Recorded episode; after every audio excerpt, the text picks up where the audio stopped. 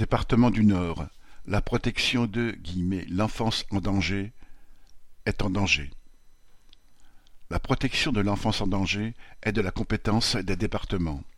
Dans le Nord, cette mission a été confiée à un établissement public, l'EPSAE, établissement public départemental de soins d'adaptation et d'éducation, et à des associations.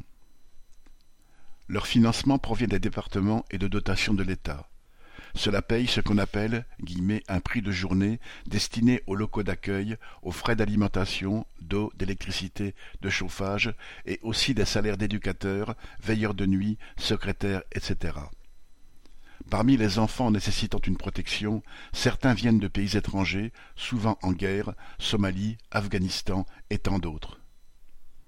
Le financement actuel a des allures de « préférence nationale » prônée par Le Pen. Ainsi, en France, prétendument pays des droits de l'homme, un enfant français est financé à hauteur de 180 euros par jour. Un enfant venu de l'étranger n'est financé qu'à 60 euros par jour.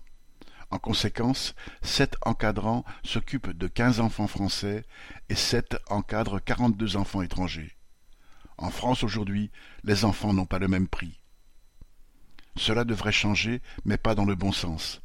La période est aux économies sur tous les budgets sociaux, alors les élus du département pensent à appliquer la même politique tarifaire à tous les enfants en danger, mais en pratiquant le nivellement par le bas.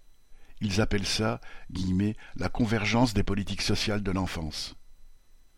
Jusqu'ici, les enfants n'avaient pas le même prix. Ils auront bientôt tous le même mépris.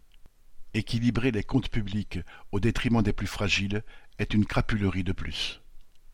Correspondant Hello.